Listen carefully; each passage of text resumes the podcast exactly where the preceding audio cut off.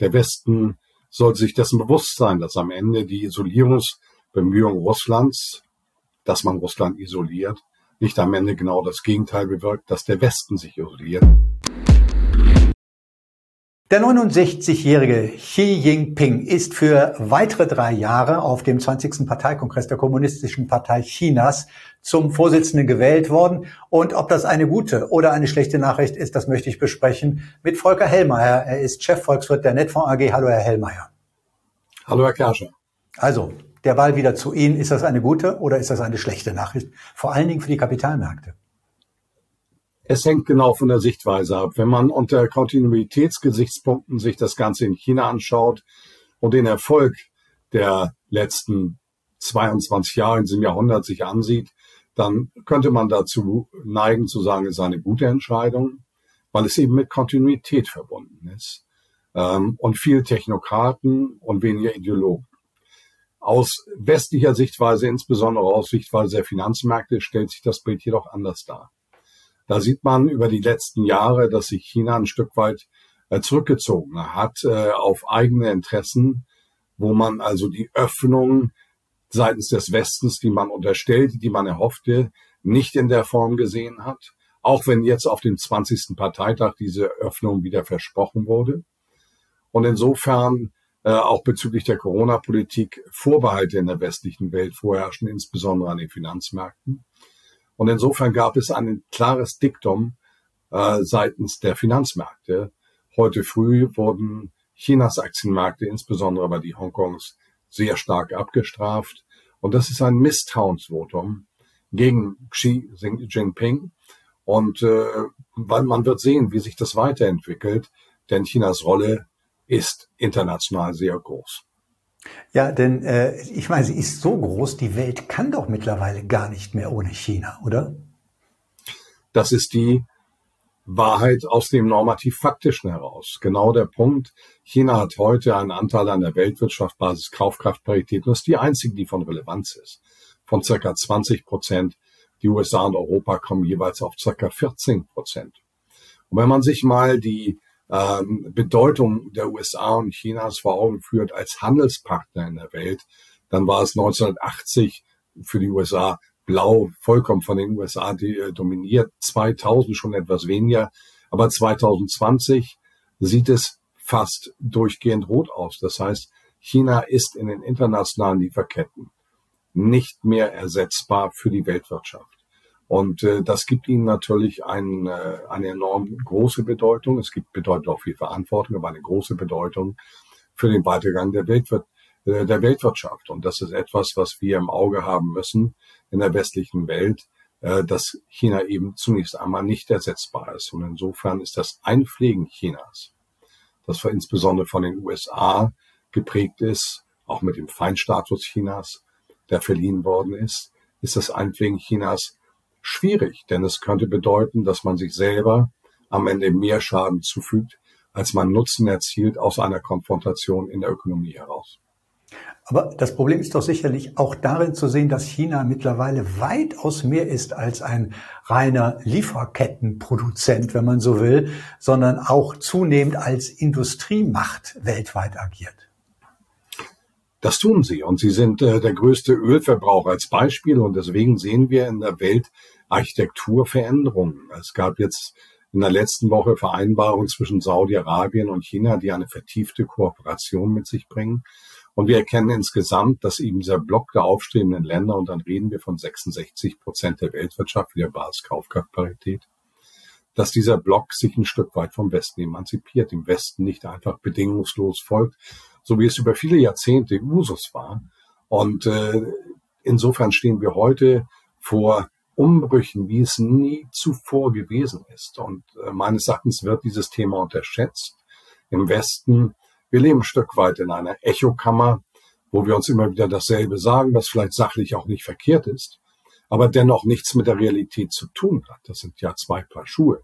Die ökonomische Realität der Weltwirtschaft entwickelt sich weg von dem Westen, auch weil diese Länder äh, eben die aufstrebenden Länder im Schnitt doppelt so schnell wachsen wie der Westen. Das heißt, es ist nicht die Frage, ob wir jetzt wieder Anteil an der Weltwirtschaft zurückgewinnen können, sondern es ist die Frage, wie schnell verlieren wir weiter an globaler Bedeutung? Wann haben diese Länder 70, 75 Prozent Anteil an der Weltwirtschaft?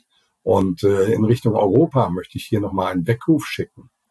Europa ist abhängig von Importen von Rohstoffen. Und die kommen überwiegend aus diesen Ländern, der, aus den aufstrebenden Ländern. Wir sind ein Veredler. Und wer sich am Ende von Rohstoffimporten abschneidet oder äh, nicht mehr konkurrenzfähig ist, weil es eine andere Bepreisung gibt, der wird mit diesem Geschäftsmodell massiven Schaden erleiden. Und das ist eben nicht nur Deutschland. Wir reden hier von Kontinentaleuropa. Und insofern bin ich sehr gespannt, was bei der Reise jetzt von Bundeskanzler Scholz im November mit einer Wirtschaftsdelegation nach China dabei herauskommt. Und, äh, entscheidend wird sein, dass wir unsere ökonomischen Interessen auch vertreten. Äh, ich möchte noch mal nachhaken an dieser neuen Vereinbarung zwischen Saudi-Arabien und China. Äh, diese beiden Länder haben sich jetzt ja auch auf eine verstärkte Zusammenarbeit im Energiebereich verständigt. Und China ist ja schon weltgrößter Ölimporteur. Äh, was bedeutet das denn eigentlich für das Machtgefüge, jetzt nicht nur im asiatischen Raum? Es bedeutet, dass der Westen eine immer kleinere Relevanz hat für die Erdöl exportierenden Länder. Wir haben uns ja eh perspektivisch aus diesem Sektor verabschiedet. Das haben wir deutlich gemacht in Deutschland mit Herrn Habeck und Frau Baerbock, dass man auf jeden Fall aus fossilen Brennstoffträgern austreten will. Äh, und das gilt insgesamt für den Westen. Und insofern fragen sich natürlich die ölexportierenden Länder, wo sind denn die Märkte der Gegenwart, der Zukunft, die belastbar sind und mit welchem Partner gehen wir intensivere Beziehungen ein. Und genau das macht dieses Treffen zwischen Saudi-Arabien oder diese Konferenz deutlich, ja, der Fokus der ölexportierenden Länder geht in Richtung der aufstrebenden Länder. Deswegen auch der Antrag Saudi-Arabiens, Teil der BRICS-Länder zu werden. Hier tun sich dramatische Veränderungen im globalen Organigramm auf, äh, die am Ende auch geopolitisch von extremer Bedeutung sein werden. Und schauen wir noch mal ein Stück nach vorne in dem Kontext. Wir haben demnächst das G20-Treffen auf Bali der Staatschefs im November. Und äh, ich bin der festen Überzeugung, dass es ähnlich wird wie beim letzten Treffen auf Bali der Finanzminister, dass es nicht eine G20-Veranstaltung ist, sondern eine G13-Veranstaltung und gleichzeitig eine G7-Veranstaltung. Und das sollte uns ein Weckruf sein. Wenn wir uns aus der globalen Welt verabschieden, nochmal mit den Importabhängigkeiten, die sich für uns ergeben und damit auch die, die, die, die Exportchancen, die wir haben, determinieren, dann muss man sehr, sehr achtsam sein, dass man das ökonomische Kind nicht mit dem Bade ausschüttet. Haben Sie denn die Sorge oder die Befürchtung oder die Vermutung, äh, dass Saudi-Arabien in diese Achse, die gerade entsteht, zwischen Peking und Moskau hineindrängen könnte oder sogar hineindrängen will? Ich glaube, sie sind schon drin. Wenn wir uns faktisch das anschauen, das letzte OPEC-Plus-Treffen, dann hat man die Erwartungen, die es in Moskau gab, weit überfüllt mit dem äh, mit der Reduktion der Tagesproduktion um zwei Millionen Fass. Und ähm, für mich gibt es hier eine klare neue Aufstellung in der Weltwirtschaft und der Westen soll sich dessen bewusst sein, dass am Ende die Isolierungsbemühungen Russlands, dass man Russland isoliert, nicht am Ende genau das Gegenteil bewirkt, dass der Westen sich isoliert. Und der Westen, nochmal, die USA sind da besser aufgestellt, die haben eine äh, relativ hohe Autarkie, insbesondere im Bereich Energie. Aber Europa hat diese Autarkie nicht. Wir sind ein reiner Veredler. Und wenn wir die ökonomische Potenz Europas minimieren durch Politik, dann wird die politische Potenz Europas zwingend rückläufig sein müssen. Und die Frage ist, ob wir das alles im Kontext der aktuellen Krise riskieren wollen. Diese Fragen müssen beantwortet werden.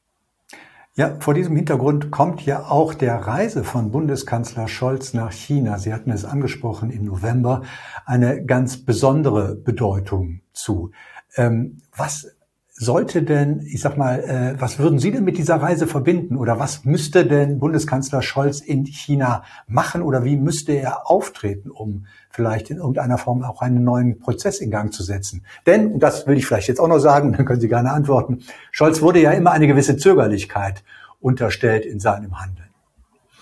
Manchmal ist Zögerlichkeit gut, wenn man damit große Fehler vermeidet auf der Zeitskala. Das ist das Erste, was ich dazu sagen will. Das Zweite ist, was empfehle ich? Ich empfehle, dass die Interessen Deutschlands, Europas ähm, gleichschenklich gegenüber China dargestellt werden. Man hat über Jahrzehnte China als einen Juniorpartner betrachtet und ihnen damit Rechte gegeben, die andere Länder so nicht hatten. China ist heute, wie gesagt, die weltgrößte Wirtschaft auf Basis Kaufkraftparität.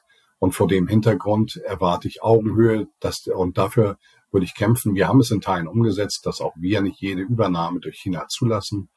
Aber das Thema Kooperation sollte im Mittelpunkt stehen. Für mich ist die beste Friedenspolitik die, die die Wirtschaft so verbandelt, dass das ultimative Mittel der Politik, was ist Krieg, nicht zulässt. Und äh, Europa ist mit 14 Prozent Anteil an der Weltwirtschaft, wenn wir die, die Basis der Europäischen Union nehmen, ist potent. Wir sind immer noch Hort der Hidden Champions. Wir haben viele Asse im Ärmel, die gilt es erstmal auszuspielen und eine sinnvolle, wie gesagt, Kooperation zu ermöglichen. Ein Punkt will ich in dem Kontext noch anbringen, jetzt auch Saudi-Arabien. Saudi-Arabien hat gerade, das wurde durchgestochen, noch nicht bestätigt, 40 Airbus A350 bestellt. Dann sehen wir auch hier, dass die Bedeutung dieser Länder für unseren Produktionsstandort von elementarster Bedeutung sind. Wir können nicht allein von europäischer Luftfahrt leben, sondern wir leben von den internationalen Märkten. Und äh, das weiß man sicherlich in Peking. Man sollte es aber auch genau in Berlin, Brüssel, Paris und auch anderswo wissen. Aber Ihren Worten entnehme ich, Sie haben Deutschland und Europa als Produktionsstandort noch nicht ganz aufgegeben. Ich gebe uns nicht auf. Ich glaube immer auch an eine gute Lösung. Aber Fakt ist, wir haben zumindest temporär enorme Nachteile bei der, bei dem Thema Versorgungssicherheit und bei dem Thema Preislichkeit. Wir können es jetzt mit staatlichen Subventionen wie dem 200 Milliarden Programm ein Stück weit nivellieren. Das ist aber keine Lösung des Problems. Das geht nicht an die Ursache. Das kauft uns Zeit, um uns neu aufzustellen. Und insofern noch einmal unterstütze ich diese konsumtive Maßnahme. Ich bin ansonsten gegen konsumtive Maßnahmen, weil es unsere Wirtschaftsstruktur durch diese Krise zunächst einmal trägt. Wir gewinnen Zeit. Aber diese Zeit muss sinnvoll genutzt werden. Und ich wünsche uns, und das ist, glaube ich, das Wichtigste, und das sollte noch viel deutlicher auch von den äh, Verbänden wie BDI oder DIHK kommen. Ich wünsche mir eine grüne Politik, aber nicht ideologisch, sondern pragmatisch, dass die Wirtschaftsobjekte, was sind die Unternehmen, die die gesamten Einkommen für Staat und private Haushalte darstellen, auch diese Transition ohne zu scheitern mitgehen können. Denn wenn sie scheiterten, dann wird auch das Ziel von COP26 der grünen Transition nicht erreicht werden können. Und deswegen nochmal Pragmatismus. Und Herr Kerscher, abstrakt ausgedrückt ist es so, wenn Deutschland ideologisch unterwegs war, war es schlecht für Deutschland, Europa und die Welt. Wenn Deutschland pragmatisch geführt wurde, war es gut für Deutschland, für Europa und die Welt. Und ich wünsche mir diesen Pragmatismus, ich wünsche mir ein Lernen aus Geschichte und nicht eine Überfrachtung mit Ideologien, die am Ende die Substanz für die Menschen, für die Unternehmen hier in Deutschland und in, Europa erodiert. Und ich betone es. Ähm, ich habe mir heute die Zahlen von Statista nochmal angeschaut. Deutschland ist das elementarste Wirtschaftsteil innerhalb der Eurozone Europäischen Union. Innerhalb der Eurozone mit einem Anteil an der Gesamtwirtschaftsleistung von 29 Prozent, in der Europäischen Union von knapp 25 Prozent. Und wenn dieses, wenn dieser Bestandteil scheitert, dann scheitert doch nicht nur Deutschland. Und insofern haben wir nicht nur eine Verantwortung für uns, sondern eben auch für Europa. Eine pragmatische Politik wünscht sich Volker Hellmeier, der Chefvolkswirt der Netfonds AG. Vielen Dank für das Gespräch, Herr Hellmeier. Gerne.